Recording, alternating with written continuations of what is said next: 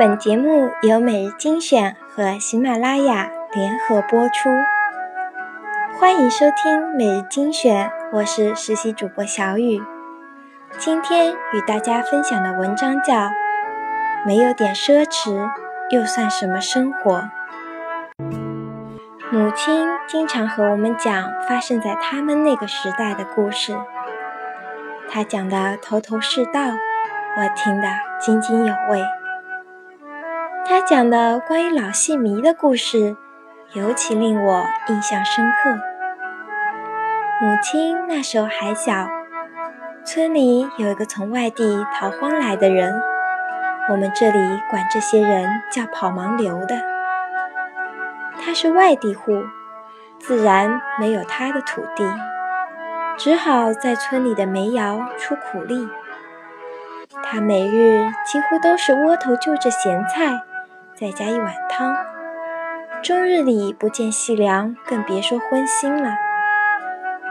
他爱抽烟，自己又买不起，只好弄些炼制旱烟卷着抽。赶上村里开个群众大会啥的，他总是最后一个离开，拿一把扫帚把人们扔掉的烟蒂扫到一起，然后挨个拔开。眯着眼睛，极贪婪地掏取里面所剩不多的烟丝，存储到自己的烟盒里。这样一个人，荤腥沾不到，烟也买不起，却迷恋上了看戏。平日里一分一毛的攒，攒够了一张票的钱，就屁颠儿屁颠儿地跑去县城里看场戏。他可真称得上是地地道道的老戏迷了。有好事的人纷纷猜测，有的说他看戏是假，逛窑子是真，把辛辛苦苦挣的血汗钱全都搭到狐狸精身上去了。还有人兴致勃勃地给他编了一首打油诗。一个窝头一碗汤，十斤旱来十车砖。盲流有劲不觉累，出了砖窑逛花窑。也有人说他看中了那个唱戏的花旦，几天不见一回就会魂不守舍。各种谣传不一而足，他并不反驳。只是一味的笑，嘴里不忘哼哼着刚刚学会的几句唱腔，一副陶醉的模样。在村里人看来，他是不务正业的，因为他不该享有那份奢侈，他就该守着他的砖窑，日复一日的劳作。有人奚落他，有那钱，不如买上两斤肉，一壶酒。好好犒劳犒劳自己，何必呢？听了两段戏，能长两斤肉啊！他不置可否，只是喃喃地说：“隔几天听一回戏，心就不那么空了。”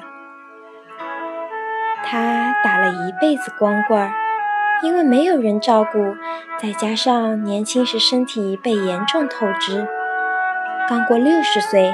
就去世了。临终的时候，他把这些年攒下的很大一笔积蓄都给了老支书，说自己无儿无女，让老支书用这钱为村里做点事，修修路或者翻修一下村里的学校，也算让村里人对他留个好念想。出殡的那天，老支书请来了一个戏班。唱了小半天的戏，如果他在天有灵，定会对自己这奢侈的谢幕仪式感到十分满足吧。这是个令人心生敬意的人，他于贫瘠的时光里主动给自己订购了一份奢侈。这件事本身的意义，甚至高过他生命尾端的那个高尚之举。白岩松说：“当下时代最大的奢侈品，不是香车别墅，也不是金钱地位，而是内心的宁静。奢侈不是富人的专利，穷人一样可以。没有人规定清贫的人就该守着清贫，循规蹈矩过日子；也没有人规定苦难的人就必须千疮百孔、唉声叹气的活着。美国电影《战争与爱情》中，医生与护士有过这样一次对话：医生认为该给伤员截肢，护士却努力争取为伤员保住那条腿。对他来说，失去腿，生命也不再有意义。可你知道，若这次不截肢，失败了。第二次手术的费用会很昂贵，不过医生最终还是妥协了。他说：“冒这样的风险的确很奢侈，可是没有点奢侈，又算什么生活呢？有时候，生活需要一种奢侈，那是给疲惫的灵魂。”敬的一杯酒。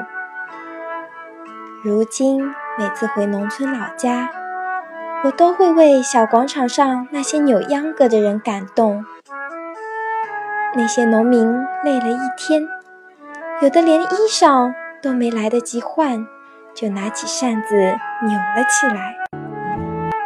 秧歌是劳动者的翅膀，不论多劳累，也可以煽动出一份奢侈的激情来。死水尚且有微澜，更何况是有花有草、有风有雨的生活？岂可就这样白白的沉寂，默默的荒废了？